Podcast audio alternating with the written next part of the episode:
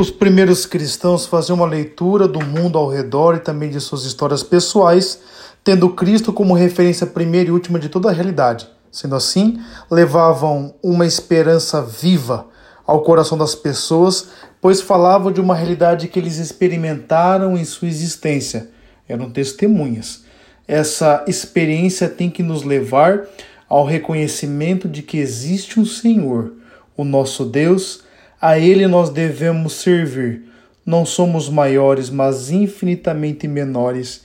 Ele é a grandeza, a riqueza de nossas vidas. Deus os abençoe grandemente.